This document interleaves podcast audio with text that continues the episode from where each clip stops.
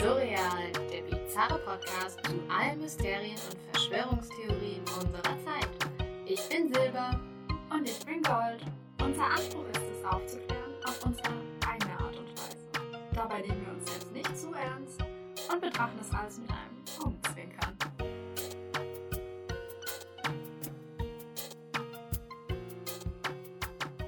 Hallo an alle unsere Zuhörer und Zuhörerinnen und hi Silber. Hallo Gold, ich bin froh, dass wir uns mal wieder hören. ich bin auch super froh, dass wir wieder die Gelegenheit haben, ganz viel Wissen in die Welt rauszubringen, in Anführungszeichen, das die Welt absolut nicht braucht. Ganz genau. ja, sag mal, Worüber wollen wir heute sprechen? Wir haben heute ein richtig krasses und faszinierendes Thema. Da ranken ganz viele Gerüchte und Mythen um diese spezielle militärische Basis. Und letztes Jahr gab es auch einen krassen Facebook-Storm. Da hat sich jemand einen Scherz erlaubt und hat eine Facebook-Veranstaltung gegründet so ein bisschen Project X-mäßig. Da wurde dazu aufgerufen, die Area 51 zu stürmen. Und es haben sich tatsächlich fast 1,5 Millionen Leute dafür interessiert und angeklickt und waren voll motiviert, das zu machen. Und ich weiß nicht, ob du das mitbekommen hast, aber da gibt es auch super viele Instagram-Memes. Und ja, Heute geht's das, um die Area 51. das habe ich mir jetzt schon was gedacht. ähm, das habe ich natürlich mitbekommen mit dem Run auf Area 51 und den 12 Milliarden verschiedenen Memes, die da gepostet wurden. Wir können ja mal gucken wir, und so ein paar auf unserer Seite auf Instagram noch posten für alle, die das nochmal ins Gedächtnis geworfen bekommen wollen. Ja, das war richtig. und wie war das dann eigentlich? Die Facebook-Gruppe oder dieses Facebook-Event hat ja super viele Klicks bekommen. Ja. Wer war dann eigentlich vor Ort? Wurde das tatsächlich gestürmt? Weil das habe ich nicht mitbekommen. Diesen Storm, dieses Gestürme sollte am 20. September 2019 stattfinden. Und es sind tatsächlich auch Leute dorthin gereist, also in die Nähe von dem Dorf Rachel ist es im Nevada. Und ich habe da auch einen Clip zu gesehen, den können wir auch gerne auf unseren Kanälen posten. Das war ein bisschen ein Fail meiner Meinung nach, weil ich habe mir das Video so angeschaut und ich habe viel mehr erwartet und äh, da stehen eigentlich nur so ein paar Leute vor den Toren vor dieser Militärbasis. Ja, und es ist relativ dunkel und eigentlich gar nicht so spektakulär, wie ich gedacht hatte. Es haben natürlich auch viele sich gedacht, okay, wir gehen dahin, um da vielleicht zuzuschauen, wie die anderen Leute auf diese Area 51 stürmen. Und dachten sich so, ja, okay, ich bin dann unbeteiligt und mir kann da nichts passieren. Das dachten sich dann bestimmt auch alle. Und deswegen hat einfach niemand irgendwas gemacht. also verstehe ich das jetzt richtig? Die Leute standen einfach nur vor den Toren rum oder waren die in diesem Dorf? Wie war das? Ja, genau. Also die standen vor dem Tor und man hat sonst nicht viel in diesem Video gesehen. Man hat nur gesehen, dass sie da rumgestanden haben und ja, sich da versammelt haben. Und dieses Dorf, das da in der Nähe ist, er nennt sich Rachel. Und es ist eben das nächstliegende zivile Dorf. In den Staaten gibt es ja relativ viele ähm, so, wie heißen die, Trailerparks. Mhm. Äh, da gibt es das auch eben äh, dort. Und die Dorfbewohner dort haben auch gesagt, dass sie bitte nicht kommen sollen, die Leute, weil es dann eine humanitäre Krise geben würde, weil es natürlich gar keine äh, sanitären Anlagen geben würde oder sowas. Und die hatten erst überlegt, das als Festival umzuwandeln. Ein Glück haben sie es nicht gemacht, weil die hätten das organisatorisch gar nicht geschafft. Und dieses Dorf Rachel, nochmal um kurz was dazu zu sagen, es ist so ein bisschen ein Pilgerziel für Verschwörungstheoretikerinnen und Ufologen auch. Das hat auch nur, ich glaube, 50 oder 70 Einwohner. Also ist wirklich super winzig. Da gibt es auch eine kleine Kneipe, die relativ bekannt ist und da auch viele VerschwörungstheoretikerInnen und halt eben BesucherInnen hingehen, sich die anschauen und da hängen auch relativ viele Bilder von irgendwelchen UFO-Sichtungen an den Wänden. Also die kommerzialisieren das richtig und das ist für die so ein glaube ich, so ein Tourismusding einfach, äh, um die Leute so in ihr Dorf zu bringen. Und Witzig. Das heißt, wenn man sich für Area 51 interessiert, dann reist man in dieses Dorf und hat da dann schon so wie diesen heiligen Gral von diesem Restaurant oder von dieser Bar, was auch immer das ist. Und dann reist man weiter nach Area 51 und ist aber in einem Hotel oder wie auch immer in einem Trailer in dem kleinen Dorf. Ich weiß gar nicht, ob die da Hotels haben, weil die Leute leben ja selbst in diesen. Dann wahrscheinlich also, Trailer. Wahrscheinlich ja. kann man sich da so einen Trailer mieten. Bestimmt. Da müssen, müssen wir mal herausfinden. Ich finde es ja. ehrlich gesagt gar nicht so attraktiv äh, für mich. Also klar, ich würde gerne mal die Area 51 sehen und ähm, vielleicht auch mal so ein bisschen sneak peeken. Aber ich muss sagen, so in der Wüste und in Amerika ist es ja immer noch, was die Distanzen betrifft, noch mal viel, viel krasser. Weil für uns Europäer ist es ja schon voll krass, wenn wir so zwei, drei Stunden durchs Nichts fahren müssen, um irgendwo hinzukommen. Und für die ist es ja total normal und da ist ja wirklich nichts außer Wüste. Und, ja, und diese ähm, Highways. Ja, und dieser Highway, genau, dieser Highway 375 oder sowas. Ja, und ist das der, der da in der Nähe von Area 51 ist. Genau, dieser Extraterrestrial Highway haben die den, glaube ich, extra umbenannt. Uh. Also, ja, damit die auch ein bisschen diese Marke nochmal oder diesen Stempel, den sie sich da selbst gegeben haben, nochmal untermalen. Naja, okay. So, kommen wir mal ähm, zu dem, was uns eigentlich wirklich interessiert. Abgesehen davon, dass diese Veranstaltung ein Fail war. Ja, es geht ja, wie gesagt, um die Area 51 heute und welche Verschwörungstheorien sich um diese ganze äh, Militärbasis ranken.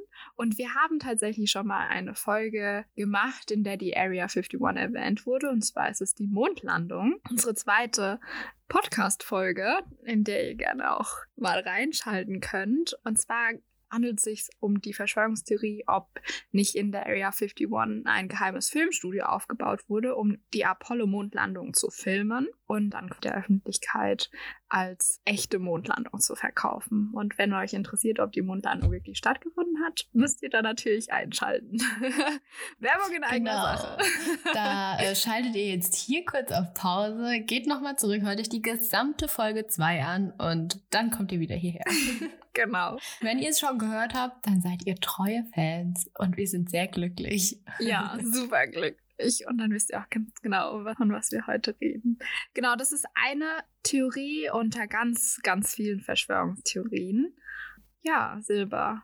Welche Verschwörungstheorien sind dann dann noch so? Was man natürlich als erstes als Verschwörungstheorie mit Area 51 verbindet, sind Aliens. Und zwar gibt es da diverse verschiedene Theorien aus verschiedenen Ecken, dass in Area 51 außerirdische Raumschiffe untersucht werden, die gefunden wurden, dort dann gelagert werden und eben komplett auseinandergenommen werden und versucht wird, die Technologie von denen so ein bisschen auf unsere Technologie zu übertragen, das äh, in normale Flugzeugtechnik zu verwandeln. Und das Ganze nennt sich Reverse Engineering. Da kommen wir später auch nochmal mm. drauf zurück. Und natürlich gibt es dann auch die Theorie, dass in diesen Raumschiffen auch noch eine Crew war, also Aliens, und dass diese Besatzung eben entweder tot oder lebendig auch in Area 51 untersucht wird.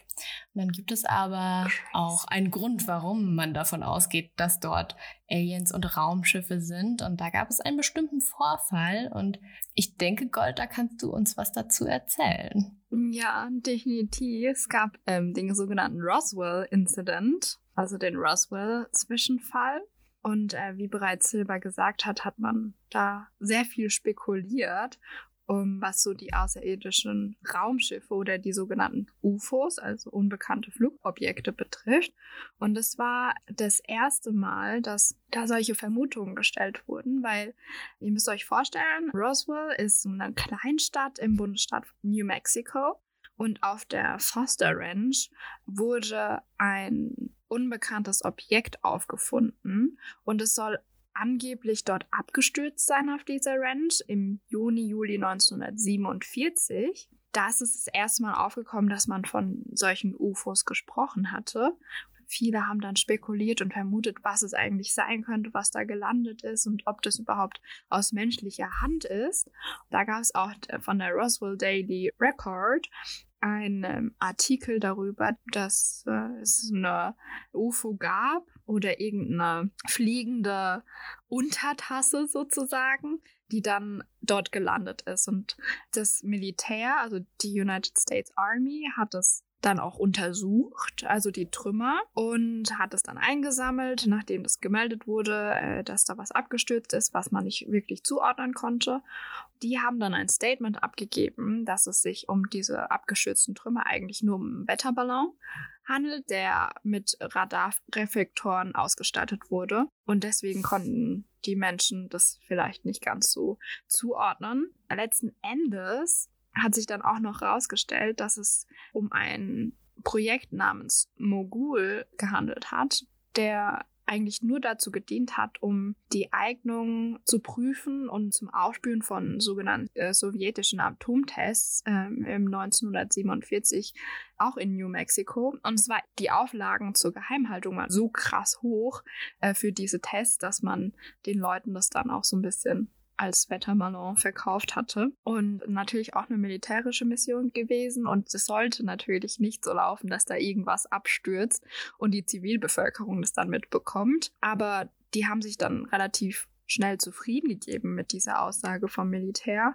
Und die Schlagzeile äh, verebte halt relativ schnell und wurde tatsächlich erst 30 Jahre später aufgegriffen von den Verschwörungstheoretiker Charles Berlitz und William L. Moore. Die machten den Vorfall wieder publik und haben dann wieder Wellen geschlagen, weil sie ein Buch rausgebracht haben, das hieß Roswell Zwischenfall. Und es kam 1980 raus. Und da wurde Verschwörungstheorie verbreitet, dass die US-Regierung damals ein außerirdisches Raumschiff dort gefunden haben und auch Leichen von außerirdischen Lebe Lebewesen, also sogenannte Greys, die die die genannt haben, ist auch sprich Aliens sein sollen. Und äh, die haben die gefunden und heimlich untersucht und halten sie bis heute in dieser Area 51 versteckt. Oh ja. mein Gott, I'm mind blown.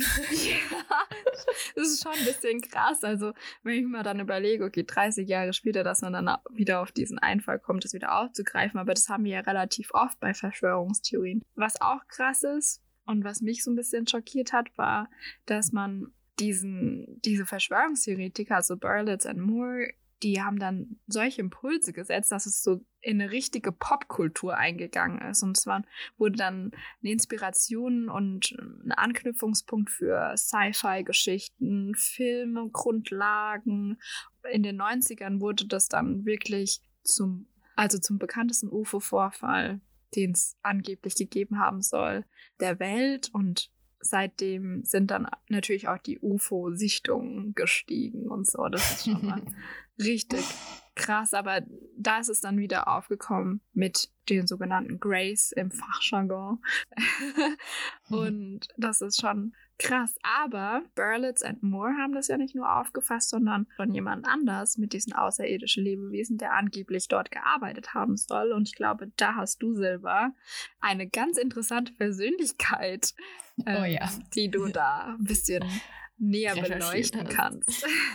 ja, das stimmt. 1989, da hat ein Robert oder auch Bob genannt, Lazar. Ähm, Bobby! Ist, yes, Bobby ist ins Scheinwerferlicht getreten und zwar im wahrsten Sinne des Wortes. Er hat nämlich in einer TV-Show, die KLAS TV heißt. Und zwar in Las Vegas kann man das sehen. Da hat er behauptet, dass er in Area 51 beziehungsweise in Sektion 4, die sich eben auch auf diesem Testgelände befindet, dass er da gearbeitet hat und an UFOs geforscht hat. Und das ging natürlich total durch die Decke, weil neun Jahre vorher haben wir dieses Buch gehabt und da wurde der Roswell-Incident wieder total ins Bewusstsein der Bevölkerung gerufen. Und dann kam Bob Lazar und hat auch davon gesprochen. Und was er eben behauptet hat in diesem Interview ist, dass er angeworben wurde von der Regierung, im Area 51 zu arbeiten. Bob Lazar sagt über sich selbst, er ist Physiker und mm. hat eben du, du grummelst. Ich werde gleich erklären, warum Gott grummelt. ähm, er hat dann dort in Area 51 an Alien-Technologie gearbeitet. Äh, er hat das auseinandergebaut und hat eben versucht, dahinter zu kommen, wie funktioniert das, wie können wir das nutzen und hat dann aber auch gesagt, dass er mit seinem Leben bedroht wird mittlerweile. Und zwar wurde sein Auto, als er gerade gefahren ist, wohl beschossen. Und deshalb hat er sich entschlossen, in die Öffentlichkeit zu gehen, um sich selbst abzusichern und irgendwie auch so ein bisschen die Bevölkerung darüber zu informieren, dass auf der Erde Alien-Technologie da ist, dass sie eben nur von der Regierung geheim gehalten wird. Ist klar, um sich selbst abzusichern. Mhm. Und der Ja. Bevölkerung natürlich einen Dienst zu er erweisen. Ja. Also, schon. Und ähm, dieses Phänomen Bob Lazar, er ging dann natürlich, tingelte so ein bisschen durch diverse andere TV-Shows und Radioshows und hat seine Geschichte immer wieder erzählt. Unter anderem auch, dass er da wohl Aliens gesehen hat. Und dann ist das Ganze aber wieder veräppt, weil er eben keine Beweise liefern konnte. Und danach, viele Jahre danach, und zwar 2018, hat Netflix eine Doku gedreht, die ähm, den Titel trägt Bob Lazar Area 51 and Flying Saucers. Wenn ihr Netflix habt und euch das interessiert, schaut euch das an. Die gibt's nur im O-Ton, aber ihr könnt sie auf jeden Fall mit deutschen Untertiteln schauen. Das haben wir auch gemacht. Manchmal ist das einfacher, wenn da von physikalischen Gesetzen und sowas gesprochen wird. Und ja, zur Doku. Da wolltest du ja gerade noch einen Einschub leisten. Ja, also ich bin ja generell so ein bisschen skeptisch, was VerschwörungstheoretikerInnen betrifft. Und manchmal haben die wirklich gute Punkte. Aber ich muss sagen, Bob Lazar ist ein Phänomen für sich. Mhm. Ähm, nicht nur, was so seine Biografie betrifft und dass man, dass es so ein bisschen schwierig ist, es so nachzuvollziehen, wenn man so seinen Background kennt. Und klar ist es auch letzten Endes, um kurzen Ausflug in diese Doku zu machen, hat, ähm, es passt vieles von seinem Lebenslauf nicht zusammen.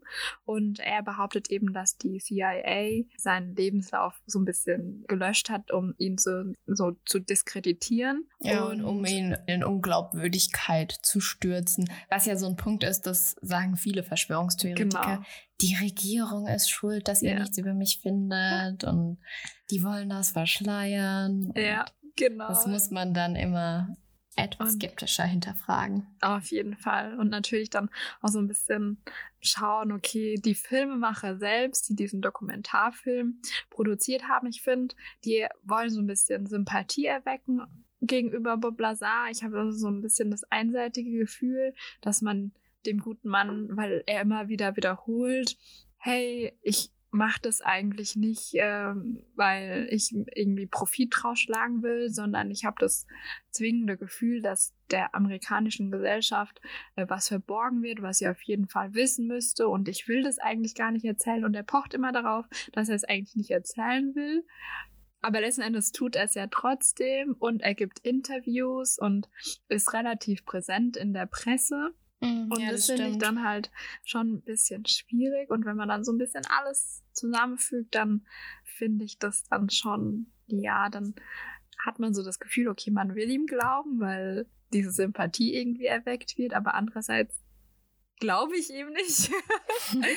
Ja, die Doku ist sehr manipulativ, das Ja. muss ich auch sagen. Als ich die geguckt habe, schon allein wie sie aufgebaut ist, dass sie oft Andeutungen macht, diese Andeutung aber nicht belegt und auch nicht widerlegt, sondern in den Köpfen der Zuschauerinnen so eine kleine Message einpflanzt, ganz subtil.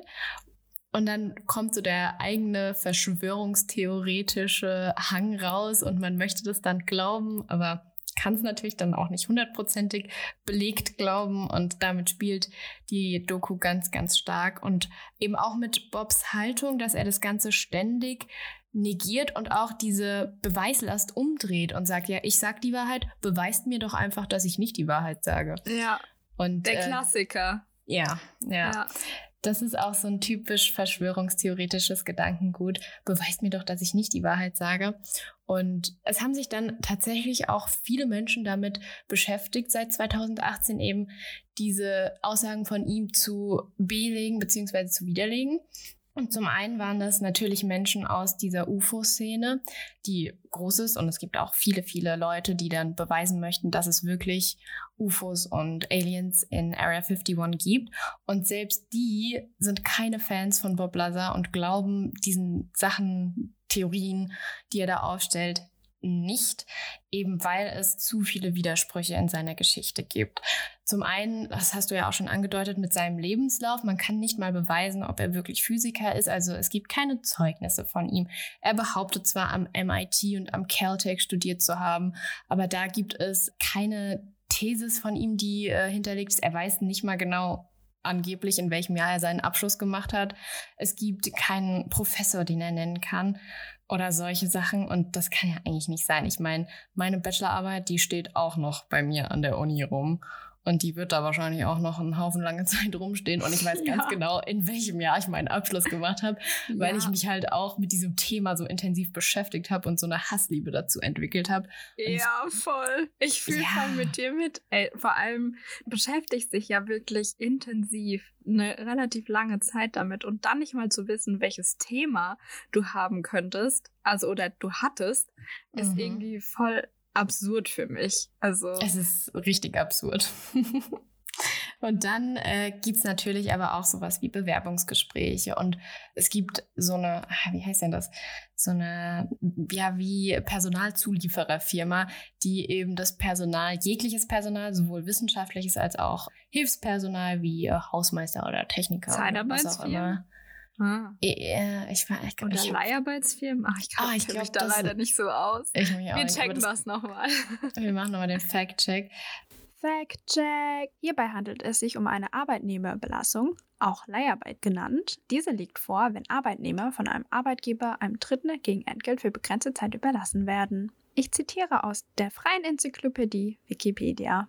Auf jeden Fall gibt es da eben auch Firmen, wo dann seine Daten irgendwie hätten hinterlegt sein müssen und wo er auch dabei gestanden hätte, welche Tätigkeit er da ausgeübt hat. Und da gab es einen Haufen Leute, die sich da super tief reingegraben haben, dann herausgefunden haben, dass er eben als Techniker dort gearbeitet hat und nicht als wissenschaftliches Personal, also nicht als hm. Physiker oder Ingenieur oder sowas, sondern nur als Techniker für ein paar Dinge wohl mal auf die Area 51 gekommen ist, aber dann auch nicht in den abgesicherten Bereich. Es gibt ja einen abgesicherten Bereich und einen, der nicht so hundertprozentig abgesichert ist. Da werden wir später auch nochmal von sprechen. Und deshalb kann man einige Sachen, die er so erzählt von diesem Labor und diesem Gebiet, kann man schon beweisen, dass das wirklich so ist. Aber diese ganzen wichtigen Dinge, die dann belegen würden, hey, da sind wirklich Aliens und Raumschiffe, die lassen sich nicht belegen. Und das ist halt sogar krass, wenn sich diese ganze UFO-Szene gegen ihn stellt, weil ja, dann ist da, denke ich, nicht, nicht so viel dran, was man finden kann. Wer sich dafür die genauen Facts interessiert, es gibt eine Seite, die heißt dreamlandresort.com und da wird sich ganz, ganz intensiv mit dem Area 51 beschäftigt und da gibt es auch einen guten Artikel, den ein Physiker geschrieben hat, der dann auch nochmal alle physikalischen Aussagen von Lazar komplett auseinander nimmt und woran man dann auch nochmal merkt, dass Lazar zwar schon ein Wissen in diese Richtung hin hat, aber sobald es dann detaillierter wird, verstrickt er sich halt total in falsche Aussagen. Das verlinken wir euch in den Show Notes, dann könnt ihr euch da auch nochmal selber von ein Bild machen und euch das durchlesen, weil es ist wirklich interessant, aber wir gehen da jetzt nicht so detailliert drauf ein, weil wir jetzt selber natürlich auch keine Physiker sind und da nicht so ein krasses Wissen haben. Das lassen wir dann lieber yeah. die Profis erklären. Genau, wir überlassen es den Physikern. Am Ende sind wir Bob Lazars. Nein. ich möchte kein Bob Lazar sein. Ich will auch kein Bob Lazar sein. Aber genau, die Doku, ähm, die verlinken wir euch und diesen Artikel verlinken wir euch und genau. das war's dann auch zu The Bob, wie er in diesen Kreisen so nett genannt wird. Ah, ja. Und ähm, vielleicht, wenn euch der Dokumentarfilm und äh, wenn ihr euch damit näher auseinandersetzen wollt und es vielleicht auch von der kritischen Seite betrachten lassen wollt, dann hat ein sehr nicer Podcast, Hoaxilla, äh, widmet ja. sich da in einer Folge auch, also die Folge 236 dieser Doku, also speziell dieser Dokumentation. Und die gehen da noch viel, viel intensiver und näher drauf ein. Also falls ihr euch das dann auch nochmal anhören wollt, dann könnt ihr gerne mal da reinhören. Ja, Hoaxilla findet ihr, glaube ich, auch auf Spotify und Apple Podcasts. Und Genau. äh, die haben auch eine coole Website, wo ihr euch das anhören könnt. Können wir empfehlen, ist ein cooler Podcast. Beschäftigt sich eben auch mit Mythen und Verschwörungstheorien. Die haben da so ein bisschen andere Herangehensweise als wir. Aber Genau. wir hören das auch immer ganz gerne. Ja, wir finden es auch ganz interessant. Also, wenn ihr euch damit beschäftigen wollt. Ähm, ja, was gibt's denn noch so für andere Verschwörungstheorien? Also, wir hatten jetzt insbesondere das außerirdische Leben, also und mit UFOs Fokus auf natürlich. Raumschiffen. Ja, genau. mit Fokus auf Raumschiffen und UFOs, mit Roswell Incident. Und es gibt natürlich noch viel, viel mehr. Und eine weitere Verschwörungstheorie ist, dass ähm, es Treffen mit extraterrestrischen Lebensformen gab. Richtiger also- Zungenbrecher. Ja, ist wirklich voll der Zungenbrecher. Extraterrestrischen Lebensformen. Oder auch Aliens genannt. Oder Grace. Oder genannt. Grace. Was ich total genau. seltsam finde, wie kommt man drauf, Aliens Grays zu nennen, die grauen? Also so, dann müsste man, müsste ja quasi bewiesen Ja. sein, dass die grau sind. Aber gut. egal. Ja, ich glaube, es kam einfach so, weil man sich das, weil man sich das so bildlich wahrscheinlich vorgestellt hat, dass sie so eine graue, ledrige Haut vielleicht haben. Also, also wenn man auch diesen typischen Alien-Icon sieht, das ist irgendwie so eine komische Kopfform mit riesigen Augen meistens sind die ja auch äh, grau. Ähm, und ich glaube, das hat sich irgendwie durchgesetzt. Da hat wahrscheinlich einer mal angefangen und dann ist es so durch die Szene gegangen zurück zum, zu den extraterrestrischen Lebensformen. Und zwar gab es da den vermeintlichen Raumfahrtingenieur Boyd Bushman und der behauptete 2014 in einem YouTube-Video, dass also die Aliens, die so, sogenannten Greys, in der Area 51 arbeiten würden. Die arbeiten für uns Menschen. Hochintelligente haben- Lebewesen arbeiten Die für uns haben nichts Menschen. Besseres zu tun, als für uns zu arbeiten. Ja, und vor allem für die US-Amerikaner. Mhm. Ähm, und als Beweis hierfür hat er ein Bild eines Aliens angebracht. Das wurde aber relativ schnell äh, wieder, wieder als unglaubwürdig oder als äh, ja nicht wahrheitsgemäß empfunden, weil man eben gesehen hat, dass auf diesem Bild, wo dieser ähm, sogenannte Grey abgebildet sein soll, sich um eine Puppe gehandelt hat, die er bei Walmart gekauft hat. das war wohl ein Fail. da hat er sich halt an auch leider nicht so viel Mühe gegeben, aber so fünf Minuten Fame hatte der dann schon, äh, muss man schon ehrlich Immerhin sagen. hat er seine fünf Minuten bekommen. Ja, Bob Lazar genießt den Fame ja schon seit 1989. stimmt. Naja, da hätte sich Weird. der, der Boy, der Bushman, hätte sich da ein bisschen mehr ins Zeug legen sollen. Naja, gut. So. Okay, kommen wir zur nächsten Verschwörungstheorie. Ja, Ähm. dann wird natürlich auch betont, dass äh, Area 51, was ja was mit Militär zu tun haben soll, dass da natürlich dann auch Waffen entwickelt werden und vor allem Energiewaffen, die aus dieser Alien-Technologie stammen sollen. Da sind wir wieder beim Reverse Engineering und da werden eben für die Strategic Defense Initiative Waffen entwickelt, die unter anderem auch bei der Wetterkontrolle helfen sollen. Dafür haben wir so ein bisschen reingedickt, haben jetzt aber nicht wirklich irgendwas an Beweisen gefunden. Das heißt, wir können euch das nur so hinstellen und euch ist überlassen, ob ihr das glauben oder nicht glauben wollt. Aber ich bin da der Meinung, wenn für etwas keine Beweise existieren, dann kann das nicht krass sein. Ja, vor allem denke ich mir so, Wetterkontrolle ist ja schon krass. Kannst du für viele militärische Sachen oder äh, Missionen nutzen. Aber ja, nicht nur militärisch. Also wenn Ja. man das Wetter kontrollieren könnte, alter Verwalter, mein dann hätten wir vielleicht Möglichkeiten. ich hätte nur Sonnenschein. Naja gut, man muss sich ja auch mal überlegen, dann hätten wir vielleicht auch das Problem mit der Klimakrise gar nicht, wenn wir das beeinflussen könnten. Ich meine, gäbe es so etwas, es wäre schon krass für die Erde. Da könnten wir einige Probleme mit lösen. Und das ist wieder so ein Punkt. Wenn es das gäbe, dann wären ja einige große Probleme der Menschheit schon gelöst. Also, Das stimmt. Aber es Da gibt wir ja auch Menschen, die nicht an die globale Klimaerwärmung glauben. Und da gibt es auch viele Amerikaner. Natürlich nicht alle, aber so einen ganz besonders. Fake News. You are fake news. Naja, kommen wir mal äh, weiter. im Programm.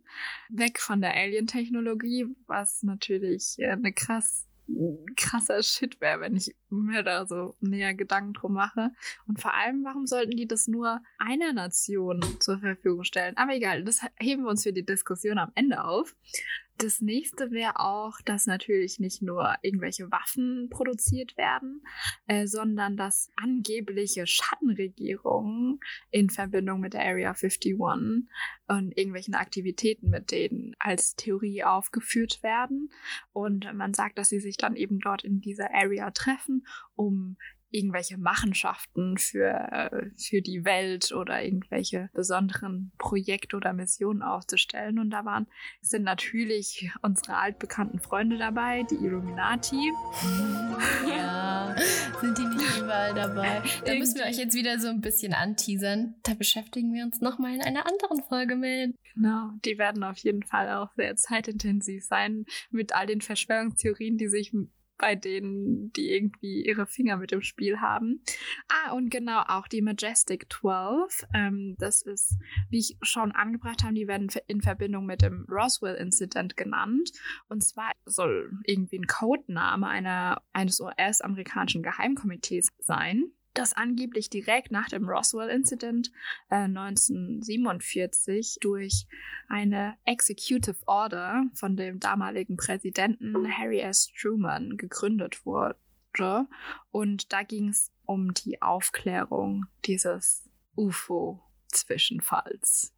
Mhm. Genau. Und das ist natürlich, da sind nur hochrangige Menschen Mitglied gewesen, wie natürlich in jeder großen Schattenregierung. Das ist natürlich auch nochmal ganz interessant, dass es angeblich so stattgefunden haben soll. Und natürlich auch noch andere Geheimbünde, die ähm, da irgendwelche Weltereignisse irgendwie beeinflussen könnten.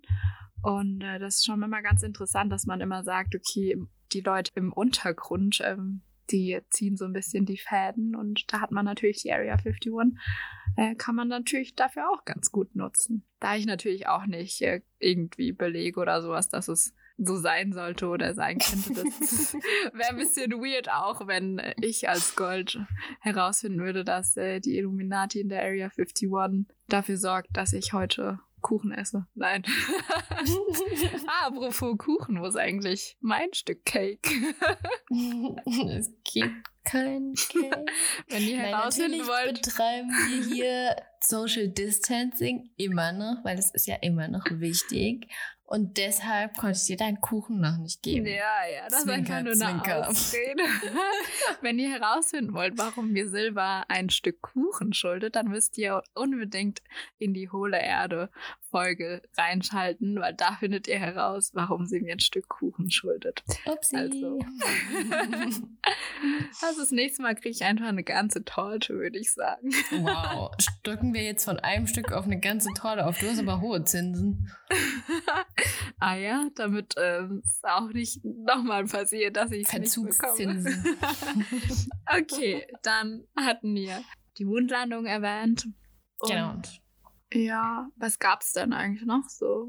es gibt viel? noch eine Theorie, die sich hartnäckig hält. Und zwar ist es die Theorie, dass unter dem Area 51 alles mit krassen Tunnelsystemen versehen ist. In diesem Tunnelsystem findet wohl dann das, das Vorgehen, das illegale bzw. geheime Vorgehen statt. Und diese Tunnelsysteme, das äh, Gerücht hält sich vor allem, weil es alte Karten aus diesem Gebiet gibt und da sieht man, dass dort früher Bergbau durchgeführt worden ist und Außerdem weiß man auch, dass auf dem angrenzenden Gelände zu Area 51 früher Atombombentests und generell Atomtests durchgeführt wurden und dafür wurden eben auch Tunnelanlagen gebaut. Also wieso sollte die Area 51, das Area 51 Gebiet, wie auch immer, äh, nicht auch unter Tunnels sein? Und da ist eben so dieses, es gibt diese Theorie, dass wenn man die Satellitenbilder von Area 51 anschaut, man da eben nur diese offiziellen Sachen sieht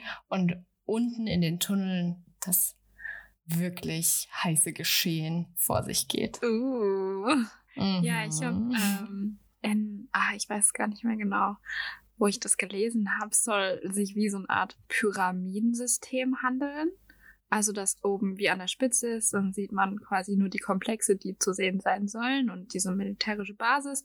Und dann nach unten hin immer krasser wird, natürlich immer streng geheimer und dann werden dann irgendwelche Tests durchgeführt und es wird immer weiter ausgeweitet. Ich muss sagen, meine eigene Fantasie, die geht da auch schon krass mit mir durch. ich stelle es mir so ein bisschen vor wie im Louvre-Museum in Frankreich, dass du oben nur diese kleine Pyramidenspitze hast. Genau. Und ja. dann geht's so super tief in die Erde rein und du Ja. hast so richtig fancy Technik und so Gedöns. Es wäre auf jeden Fall fancy. Am Ende ist da einfach nichts. Am Ende gibt's nur die Gebäude oben. Ja. Apropos am Ende. Jetzt sind wir ja schon relativ weit gekommen hier, haben uns mit allen äh, Verschwörungstheorien beschäftigt, die so durch die Gegend kursieren. Vielleicht sollten wir uns auch mal mit den Facts über Area 51 Auf beschäftigen. jeden Fall. Was ist die Area 51 eigentlich und wovon sprechen die Leute, wenn man so im Volksmund über die Area 51 spricht? Was, Ähm, was ich mir da halt immer drunter vorgestellt habe, ist äh, so ein Gebiet, irgendwie sandig und ganz flach, aber trotzdem nicht richtig gescheit einsehbar, weil super groß mit Schranken und irgendwelchen gruselig aussehenden Militärdudes Ja. versehen. Das ist so das, was ich mir denke. Und so Hundepatrouillen und überall stehen irgendwelche Überwachungskameras, die dann auch in so Steinen drin sind und in so Bäumen eingebaut sind, sofern es da Bäume gibt, keine Ahnung. Aber das ist so das, was ich im Kopf hatte. Ich hatte auch so ähnlich wie du ähm, mir so meine Vorstellung gemacht und dachte mir so, oh, krass, bestimmt voll die krass eingezäunte Gegend und es muss ja übelst weitläufig sein und da ist es bestimmt auch relativ gefährlich, so als Zivilist da rumzulaufen und so. Also nicht, dass ich das vorhatte, aber es haben bestimmt auch schon Menschen gemacht. Und aber tatsächlich ist ähm, die Area 51 die nennt sich einfach nur Area 51, weil man, das hat man früher noch übertragen, weil man in Karten immer so Sektionen hatte und dann hat man diese dieses Gebiet äh, 51 genannt und ähm, das ist das komplette Flächengebiet und das ist ein militärisches Sperrgebiet. Das sind ungefähr ja 100 ähm, Quadratkilometer. Das kann man sich so vorstellen, sind ungefähr 14.000 Fußballfelder.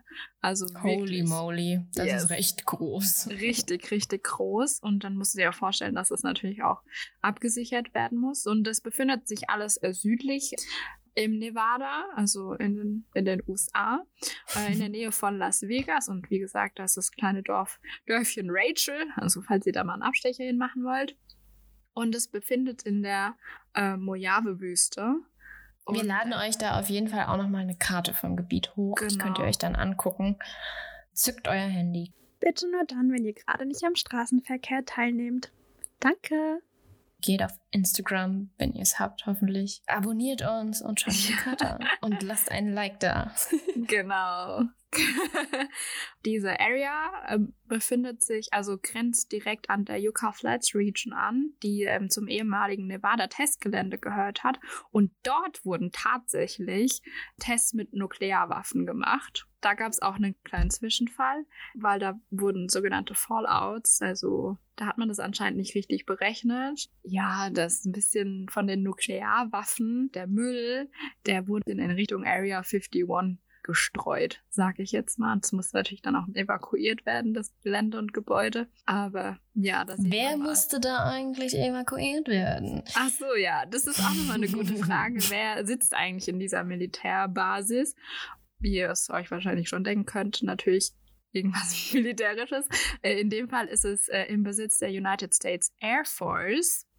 Und das ist auch der ganze Zweck oder vermutliches Cover-up, wenn man von den VerschwörungstheoretikerInnen spricht, dass es sich nur um eine Militärbasis handelt, die für Luftstreitkräfte der, der Vereinten Nation von Amerika dient und die machen Tests für neue Flugzeuge oder die probieren dann irgendwelche Testflüge aus, genau nutzen dann dieses Gebiet für solche militärischen Missionen. Und Das wusste man eben auch, weil diese Nellis Air Force Range, die ist am Area 51 gelegen und von der weiß man. Und die, die war publiziert. Und Area 51 wurde aber tatsächlich relativ lange geheim gehalten. ja, Also 2013 wurde erst die Existenz von der Area 51 von der CIA auf Grundlage des Freedom Information Acts bestätigt. Ich sage euch auch gleich nochmal, was dieser Freedom Information Act ist, für alle mich inkludiert gewesen, die nicht wussten, was es ist. Aber nochmal zurück zu dieser Nellis Air Force Base. Wie Silber schon gesagt hat, diese Base ist quasi das Komplex, wo sich die Menschen befinden und auch diese Leute eben arbeiten und die Kampfpiloten da auch ausgebildet werden oder irgendwie geschult werden und so. Und die Area 51 ist einfach nur das Gebiet. Also wenn man von der Area 51 spricht, spricht man vom Gebiet und wenn man von der Nellis Air Force Base spricht, dann spricht man von diesem militärischen Gebäudekomplex. Und die befindet sich am Groom Lake. Dieser Groom Lake ist, wenn man sich Satellitenbilder anschaut, dann, und dann sieht man so eine riesige weiße Fläche, wo man sich denkt, okay, Groom Lake, Lake übersetzt heißt ja eigentlich See, warum ist er nicht blau? Das war so meine erste Frage. Dann haben wir herausgefunden, dass es sich um einen See handelt, der ausgetrocknet ist und da sich nur noch eine Salzkruste drauf befindet. Das ist natürlich perfekt. Wenn du so einen riesigen See hast, dann kannst du eine riesige Landebahn drauf machen. Das kann man dann ganz gut für solche Dinge nutzen. Mhm ist schon ganz, äh, ganz fancy, wenn du so in der, mitten in der Wüste bist und don't give any fucks und du kannst alles machen, was du willst. Vielleicht. Ja. ja, wie hat es eben eigentlich angefangen, dass dieses Gebiet genutzt wurde? Und das war schon während des Zweiten Weltkriegs. Da war das ein Bomben- und Artillerieschießplatz. Und äh, der wurde dann aber 1955 stillgelegt. Und dann haben eben von der Air Force Leute dieses Gebiet entdeckt und aufgrund des Groom Lake, also dieses Sees, dieses Gebiet dann äh, genutzt. Und zwar weil dieser See, wie Gold schon erwähnt hat, als Superstart- und Landebahn diente vor allem für Experimentalflugzeuge, die die mhm. US Air Force da getestet hatte. Experimentalflugzeuge sind äh, spezielle Flugzeuge für technische und wissenschaftliche Experimente. Und äh, da die oft auch schwieriger zu starten und zu landen sind, braucht man da wirklich eine große Fläche, wo man das machen kann und wo auch nicht so viel anderer Luftverkehr stattfindet. Einfach also man, gar keiner. Ja, ja. Wobei gar keiner stimmt gar nicht. Es gibt nämlich beim Area 51 die sogenannten Janets. Das finde ich ist so ein witziger Fakt äh, für zwischendurch. Und das sind Flugzeuge, die von Las Vegas in die Area 51 fliegen täglich und die die Mitarbeiter transportieren. Janet steht nämlich für Joint Air Network for Employee Transportation. Ey, stell dir mal vor, wir werden jeden Tag zur Arbeit geflogen. Ja, ist schon irgendwie crazy. also am Anfang stelle ich mir es schon ganz fancy vor und dann denke ich so, ach, wie unnötig, jetzt muss ich schon wieder fliegen. Das bestimmt, man gewöhnt sich bestimmt auch wieder krass an und voll die Umweltverschmutzung eigentlich. Ja, aber das, gut. das auf jeden Fall. Also Na bestimmt gut. eine Sicherheitsverkehrung, die die Leute da einfach treffen, weil stell dir mal vor, du würdest da mit deinem eigenen Wagen hinfahren. Mm, und dann ja, generell ja, gibt's oder da, so. Ja. Da gibt es einen extremen Überwachungsaufwand, sowohl vom Personal als auch von dem Area 51 an sich. Ich hatte ja schon kurz gesagt, ich stelle mir das so krass mit Kameras und Pipapo, allem drum und dran vor. Und es gibt tatsächlich ähm, die Regel, wer das Gelände unbefugt betritt, läuft Gefahr, erschossen zu werden. Und da gibt es mh, schwer bewaffnete Sicherheitsleute, die heißen Camo Dudes, wahrscheinlich weil die den ganzen Tag in Camouflage rumrennen. Und die dürfen, ja, die dürfen gegen Eindringlinge tatsächlich vorgehen. Und dann gibt es aber eben nicht nur menschliche Überwachung, sondern es gibt auch Radarstationen, die da drumherum stehen. Ähm, es gibt Bewegungsmelder und es gibt auch Sensoren, die auf menschliche Ausdünstung reagieren, die so ein bisschen als Frühwarnsystem gegen Eindringlinge da sein hm. sollen. Schweiß. Schon krass, ne? Echt krass. Aber ich muss sagen, gut, wenn es sich um eine Militärbasis handelt, dann würde ich auch irgendwie Sicherheitsvorkehrungen treffen. Und wenn es so weitläufig ist, also wie gesagt 14.000 Fußballfelder, da muss man ja irgendwie das hinkriegen, dass nicht irgendwelche Zivilisten da rumlaufen, wenn ich gerade ein geheimes Projekt am Start habe. Also. Apropos, eigentlich sollte man ja davon ausgehen, wenn das jetzt nur so eine Militärbasis war, warum sollte die CIA das geheim halten?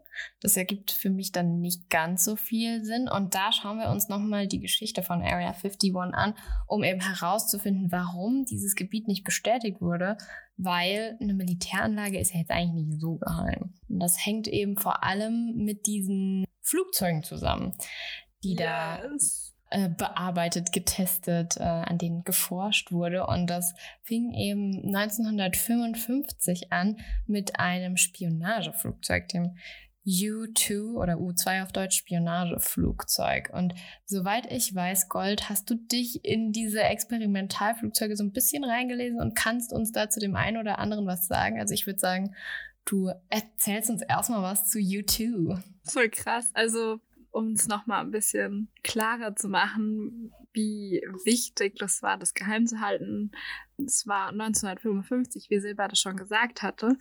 Und da war der Kalte Krieg noch hart am Laufen mit der Sowjetunion. Natürlich, jede technologische Errungenschaft, die man als Nation erreicht hatte, wollte man natürlich vor seinem Gegner geheim halten, so gut wie möglich. Und man wollte es Mini, das dieses, diese Gefahr, dass es doch an die Öffentlichkeit kommen könnte oder sogar in die Hände der Gegner kommen könnte, wollte man natürlich so gering halten wie möglich. Ich habe mich ein bisschen mit Experimentalflugzeugen auseinandergesetzt, weil ich das super interessant finde.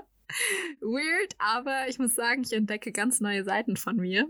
Ähm, und zwar, äh, wie Silber das schon angebracht hat, die U-2, ein sogenanntes Aufklärungsflugzeug oder auch Spionageflugzeug genannt, wurde ähm, 1955 gebaut und dieses Spionageflugzeug wurde von diesem, von dieser sogenannten Skunkworks Unit gefertigt und äh, konstruiert. Und dieses Flugzeug ist richtig krass, weil das das erste Spionageflugzeug war, das eine geringe Radarfrequenz zurücksenden konnte. Das heißt, dass du in der, du konntest erstens höher damit fliegen und zweitens konnten die das gegnerische Gebiet, wo viele Radarsender sind, um halt eben den Luftraum zu bewachen, konnte man das Flugzeug sehr, sehr schwer erkennen und nur wenn es sehr, sehr nah an diesem Radar war. Das heißt, es ist das perfekte Flugzeug gewesen, um gegnerische Gebiete auszuspionieren. Das ist echt richtig krass gewesen. Der erste Flug war, glaube ich, irgendwann im August, am 4. August 1955 und von denen wurden auch nur 104 produziert. Der Hersteller selbst äh, hieß Lockheed oder Lockheed und wurde halt von der CIA äh, beauftragt, die zu bauen. Ja, Ja, soll ich mal eingrätschen? ja, gerne. Der Einsatz dieser Flugzeuge begann Mitte 1956 und da wurde das Gelände dann schon wieder nicht mehr unbedingt so viel benutzt, weil die Flugzeuge ja nur geheim gehalten werden mussten, solange sie entwickelt wurden. Der Einsatz, ähm, der hat dann quasi die Produktion woanders hin verlegt direkt. Und da wurde der Stützpunkt dann auch in die Türkei und Pakistan geschoben, weil man da näher an der sowjetischen Grenze war. Und diese Flugzeuge eben genau, wie Gold schon gesagt hatte, entwickelt wurden, um die Sowjetunion zu überfliegen. Dann ging es auch erst 1962 so richtig weiter, weil, wie Gold auch schon vorher erwähnt hatte, auf dem Gelände ja auch Kernwaffentests durchgeführt wurden und es da diesen Fallout gab, aufgrund dessen das ganze Gelände längere Zeit stillgelegt wurden. wo- Worden. Wurde. wurde. Sorry. genau. Und dann ging es weiter mit einem weiteren Aufklärungsflugzeug, dem Projekt ähm, A12 Oxcart, was Yeah. später in SR-71 Blackbird umbenannt wurde. Hast du da auch was zu oder soll ich weitermachen? Ja, also das ist eigentlich auch nur ein äh, weiteres entwickeltes Aufklärungsflugzeug vom selben Hersteller und auch von derselben Unit, die gebaut wurde von den Skunkworks. Was bei dem Modell noch mal ein bisschen, ja, da nerd ich gerade, ich drehe mich gerne ein bisschen rum, ist noch mal krasser, was die Reduzierung der äh, Radarrückstrahlfläche betrifft. Und das bedeutet, dass man dann natürlich noch länger über feindliches Gebiet operieren kann, was natürlich gut ist, wenn du viele Informationen sammeln möchtest. Ja, ansonsten, ich weiß nicht, es gab eben noch, ich wolltest du wahrscheinlich auf die Tarnkap-Flugzeuge äh, Genau. drauf zu sprechen kommen, auf die Steel-Flugzeuge. Das hat mich tatsächlich am meisten fasziniert. Wobei da Muss- haben wir ja schon wieder so einen kleinen Zeitsprung drin, weil die ja äh, ab so ab den 70ern irgendwie gemacht wurden, getestet wurden bis 1981 und dann 83 äh, einsatzbereit waren. Dazwischen, was ich noch ganz interessant finde, war ähm, noch die Entwicklung einer fliegenden Drohne. Und da wurde tatsächlich auch schon ein erster freier Flug im März 1966 gemacht. Also man hat dann auch versucht, unbemannte Flugzeuge für militärische Zwecke zu nutzen. Und gerade im Jahr 1966, die dann schon richtig frei fliegen zu lassen, finde ich krass. Das ist echt krass. Vor allem, wenn du jetzt überlegst, 1966 eine Drohne und Mhm. heute wird es irgendwie so kommerziell genutzt. Mhm. Also jeder Filmemacher oder Influencer, Blogger, keine Ahnung, hat irgendwie eine Drohne zu Hause rumliegen, um halt irgendwie Videomaterial mm, sich zu beschaffen. Und krass, dass die dann aber schon so vor 50 Jahren, keine Ahnung, äh, diese Drohne da am Start hatten und das für militärische Zwecke genutzt haben. Was Ja, tatsächlich ein krass. Fun Fact ist, weil oft militärische Produkte, die sich dann als ja nützlich erweisen oder eventuell auch was für die so einen Nutzen für die Zivilbevölkerung haben könnten, auch dann in die freie Wirtschaft gelangen und dann kommerziell weiter verkauft werden und genutzt werden. Aber gut, das ist nochmal ein anderes Thema. Ist jetzt nichts Verschwörungstheoretisches, äh, der Kapitalismus. Oder vielleicht. Nein. Wer, wer Okay. Nee, ähm, was da eben auch noch geheimes getrieben wurde, war auch die Erprobung von Beuteflugzeugen aus der Sowjetunion. Und zwar gab es da eben diese MIG-Reihe, MIG ähm, 21, MIG 17. Wer sich für Experimentalflugzeuge interessiert und für so einen Kram, wir haben die Versuchsflugzeugliste des virtuellen Luftfahrtmuseums uns da auch so ein bisschen zur Hilfe genommen. Da verlinken wir euch auf jeden Fall auch nochmal den wir verlinken den Link, ja. Verlinken die Seite für euch, dass ihr euch das angucken könnt. Und ja, ich glaube, so an sich zu den Flugzeugen wollen wir euch jetzt gar nicht so sehr noch voll labern. Was haben wir denn noch so rausgefunden? Was wir noch rausgefunden haben, so ein bisschen Fun Fact-mäßig, vielleicht für euch auch interessant. Tatsächlich gibt es eine Website, die sich mit UFO-Sichtungen auseinandersetzt. Oh ja. Und das ist eigentlich echt ganz cool, weil da werden eben alle aufgeführten äh, Sichtungen auf einer Website dargestellt und man kann da so ein bisschen reinlesen, was denn da passiert ist. Und, die das- haben Fotos. ja. Das ist auf jeden Fall eine richtige Seite, auf der man sich schmunzelnd befinden kann. Und äh, die können wir uns euch auch auf jeden Fall in die Shownotes mit reinbringen. Vielleicht posten wir ein paar von denen, weil es echt ganz witzig ist. Es gibt auch tatsächlich eine Statistik, die ein junger Herr mal sich die Zeit genommen hat und äh, die mal gemacht hat. Das ist eigentlich auch also ich finde es mega geil, weil ich zitiere jetzt mal von ihm heraus. Laut dem amerikanischen National UFO Reporting Center, das ist quasi dieser, diese Seite, die ich gerade genannt habe, gab es bis 2014 weltweit 8670 UFO-Sichtungen. Wow. was schon echt viel ist. Mhm. Ähm, und dann erwähnte er eben, dass es Grund zur Sorge gibt, weil die interstellaren Touristen anscheinend keinen Bock mehr haben oder sich gerade in in einer Krise befinden, weil seit 2014 die Zahl der gesichteten UFOs immer mehr sinkt und das ist schon krass, weil es gibt von 8000 gibt es jetzt nur noch 4688 Sichtungen bis 2019 und viele sind auch zurückzuführen auf das SpaceX-Projekt von Elon Musk, der vermehrt Tests gemacht hat. Aber es fand ich auch ein richtiges, richtiger Fun-Fact, den können wir euch auch gerne mal verlinken oder euch Ja, in die generell- packen. Generell ist es ja so, äh, dass viele UFO-Sichtungen oder auch solche extraterrestrischen Lebewesensichtungen oder Raumschiffsichtungen darauf zurückzuführen sind, dass irgendwo Militärversuche, Flugmilitärversuche durchgeführt wurden. Zum einen Area 51, bestes Beispiel dafür. An Ja. diesem Extraterrestrial Highway hat man eben, wenn man da lang gefahren ist, auch mal so komische Lichtsachen in der Luft gesehen oder irgendwelche Knallsachen gehört, wenn dann Flugzeuge richtig krass schnell geflogen sind oder ja, einfach Dinge, die für einen, für einen normalen Menschen nicht so in dem Gebiet liegen, was man schon mal gesehen hat oder so. Einfach Dinge, die man sich nicht erklären kann. Und äh, da gibt es super viele Erklärungen für diverse UFO-Sichtungen. Ja, und eine ähm, UFO-Sichtung gab es sogar in Deutschland, die relativ bekannt wurde, die genau das aufgreift, was Silber gerade gesagt hat, dass es sich dann letzten Endes doch herausstellt, dass es sich um eine militärische Übung oder Test gehandelt hat. Und zwar nennt sich das die Kreiswaldobjekte. Das hat sich 1990 ereignet und da wurden Lichtkugeln über den Kreiswald gesichtet und da hat sich, also viele Menschen haben dann berichtet und haben natürlich dann auch, da war man schon in der Lage, Videos zu machen, dann das aufgenommen. Es waren so gleisend helle Kugeln mit rötlichem weißem Licht und man hat dann direkt gesagt, oh mein Gott, das sind unbekannte Flugobjekte.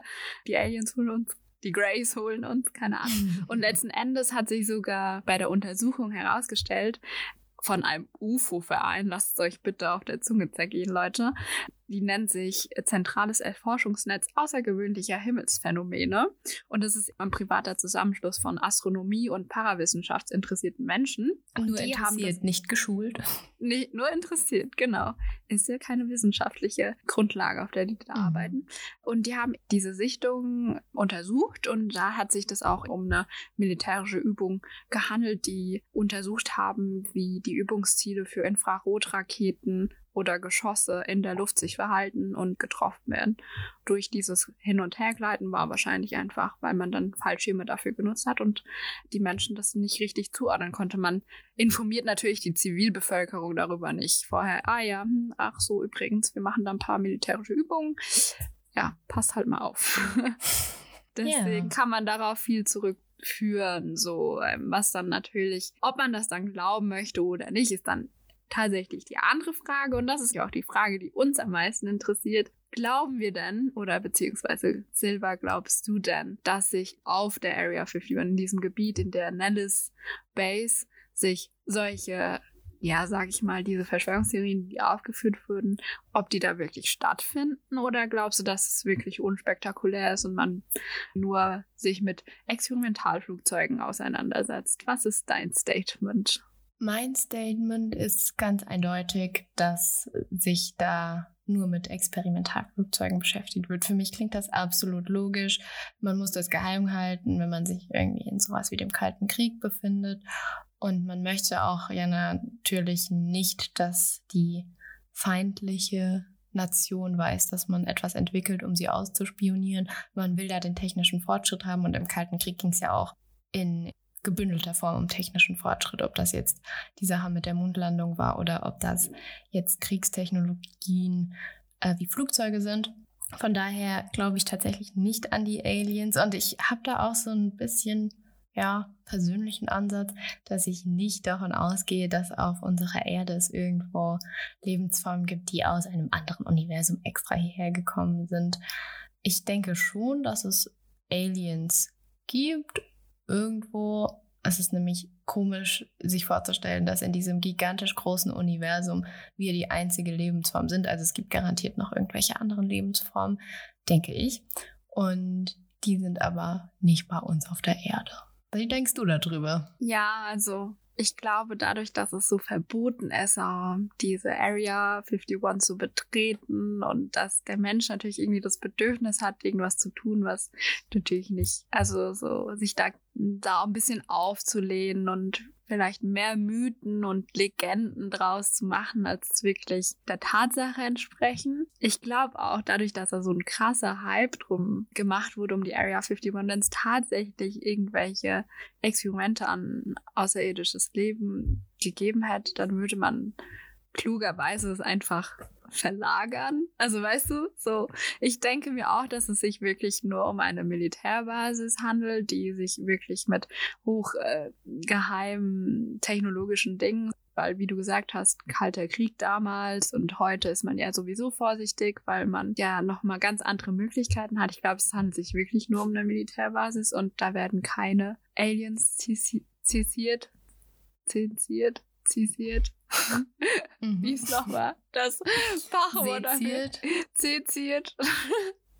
ja, ich glaube schon. Naja, auf jeden Fall glaube ich auch, dass es außerirdische Lebensformen oder andere Lebensformen gibt und auch, dass es Aliens, also die Existenz von Aliens oder ähm, sogenannt Grays äh, in unserem Universum irgendwo auf jeden Fall verfügbar ist, weil ich kann mir nicht vorstellen, dass wir die einzige Lebensform sind, die hier sich ausbreiten und äh, nur die Erde einnehmen. Ich glaube, da ist auf jeden Fall mehr und ich muss sagen, ich möchte es so ein bisschen auch für so meine Fantasie aufheben, dass es mehr gibt, als dass man sich vorstellen kann, weil sonst irgendwie fände ich es ein bisschen traurig. Und es gibt tatsächlich auch eine Astronautin und äh, ehemalige britische Raumfahrerin, Helen Patricia Sherman, die den britischen Rittersorden erhalten hat. Und die hält tatsächlich die Existenz von Aliens auf der Erde für möglich.